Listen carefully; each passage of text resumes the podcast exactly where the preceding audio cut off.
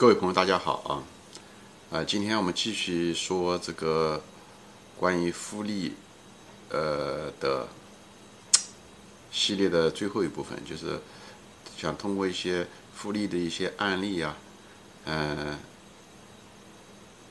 来结合这个巴菲特的一些呃价值投资的一些工具箱啊，如安全边际啊、市场先生啊和护城河等这些关系啊来。表达怎么样的实现这个复利啊？用的这第一个案例呢，就是想用这个巴菲特的一个经典案例，就当年在一九八八年到呃一九八九年之间啊，他用了他的百分之总资金的百分之三分之一啊，就是买入了可口可乐呃这家公司。当时可口可乐公司的股价是创了历史新高的，所以。嗯，价值投资者不是讲，嗯，不要认为价值投资者就是低价买入啊，他的高价买入是因为跟价值相比，而不是跟以前的价格相比啊，所以大家不要有误会啊。所以当时的市盈率是百分之十五啊，远高于平均市场市盈率的百分之三十啊。为什么巴菲特敢于在这么高的价格买入呢？呃，核心就在于。嗯，巴菲特对可口可乐当时的估值比大家都高啊。嗯，他认为可口可乐当时要值三百八十个亿，哎，市场普遍认为是百分一百五十个亿。为什么这个差异这么大呢？与核心就是因为巴菲特多年积累的能力圈啊。嗯，他的能力圈主要是在于在保险业都好，银行业还有呢，就是。大众消费品业，包括这些饮料，可口可乐公司啊，因为他在这个消费品业比别人更深的能力圈，所以他敢在可口可乐在所谓的最高价的时候，他可以买入。OK，他买入以后，十年以后股价翻了十多十多倍啊！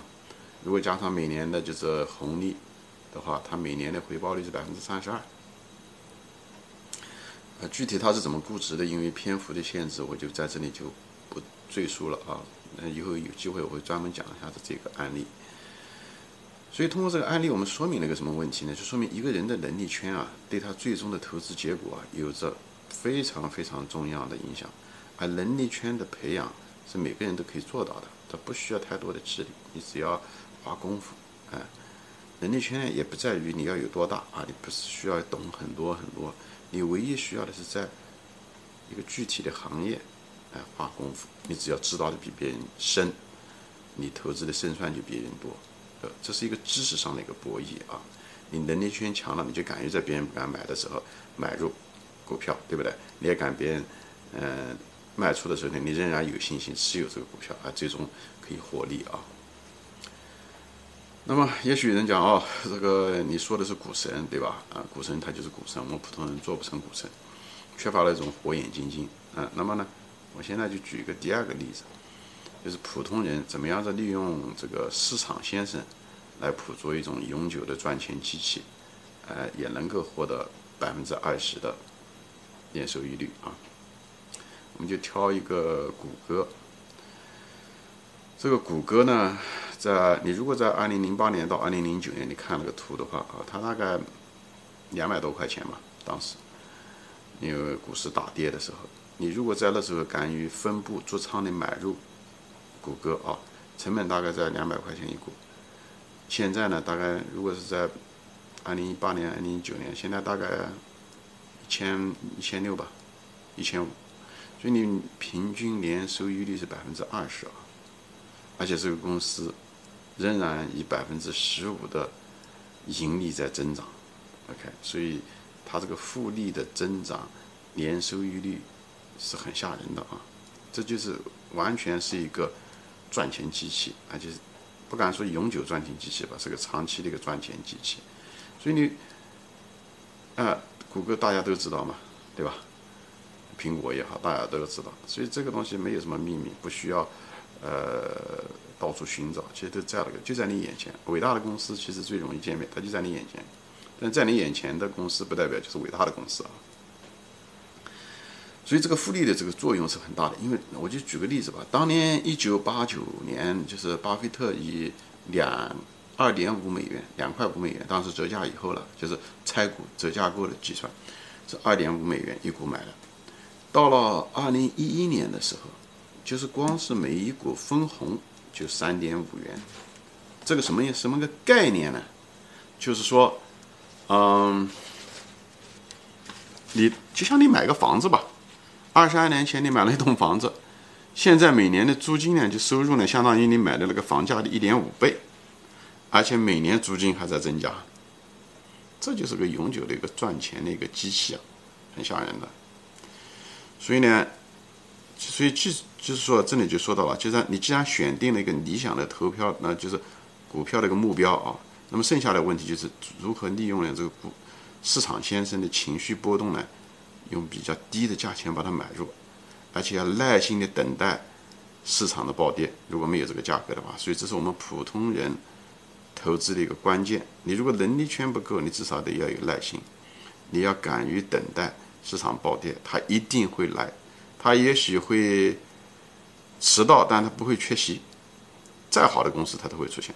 茅台在二零一三年的时候，不是也很低吗？市盈率就是百分之十多一点点。现在你看多少？要买的话涨了三四十倍，不讲三四十倍，至少可能也有十倍吧。将近十倍，十来倍啊！嗯，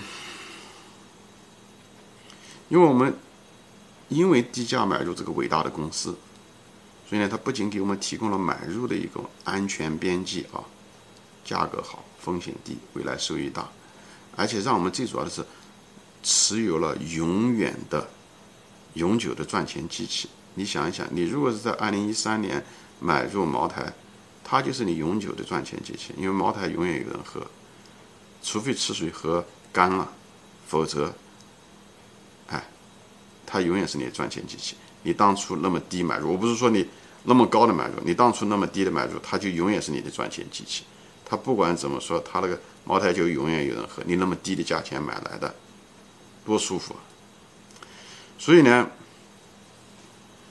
就是你要尽量的，就是当你选中了理想的股票的时候，你要学会耐心的，就是一直要持有啊，就是买入以后就是尽量的持有，像巴菲特一样，他可以持有，嗯，这个茅台啊，就是可口可乐那么久啊，所以呢，最后能够让他的，呃，红利啊，后来增长不断增长的利润啊，远远高于他当年的一年的，那就是一年的收益就会高于他当年的买价啊，这就是因为这个。不断的复利，这个好的公司啊，经营它会不断增长，它的利润会不断、不断、不断、不断、不断增长。而你当初买入的时候，你的成本是固定的，所以时至随渐的推移，唯一的一个变量就是这个利润在增加，而你的成本还是当年的成本。你只要一直持有着它，你成本还是原始成本、历史成本，所以你的利润会越来越来越来增加，而且这种增加不是线性的，是指数性增长。所以，这里面的核心就是，呃，找到好的公司，凭着你的能力圈，耐心等待市场的暴跌，以后敢于买入，有信心买入，买入以后你要持有，让时间使复利发生，它发挥它的威力。当然，前提是这个公司要是一个好公司，啊，呃，低价值，呃，有成长性，所以。利用了市场先生提供给你的低价，利用你的能力圈选股，啊，利用你的耐心，借助复利的时间作为你朋友的，来实现你最后的人生的财富的矩阵。在这里面就说一定要有耐心啊，你也不要着急，哎，没得事的时候跟着朋友一块旅游啊，对不对？玩山玩水啊，对不对？嗯，打麻将啊，读书啊，多多轻松的活，这是世界上最好的活。你退休了以后仍然可以做，没有人会让你退休啊。而且你天天不需要守在那里，根本不需要像那些投机者一样天天守在电脑上看那个走势图，那就是发疯了，把身体也搞坏了，把情绪也搞坏了，把钱也弄掉了，那整个是本末倒置啊。所以，嗯，就这么多，花时间增加能力圈，开始的时候。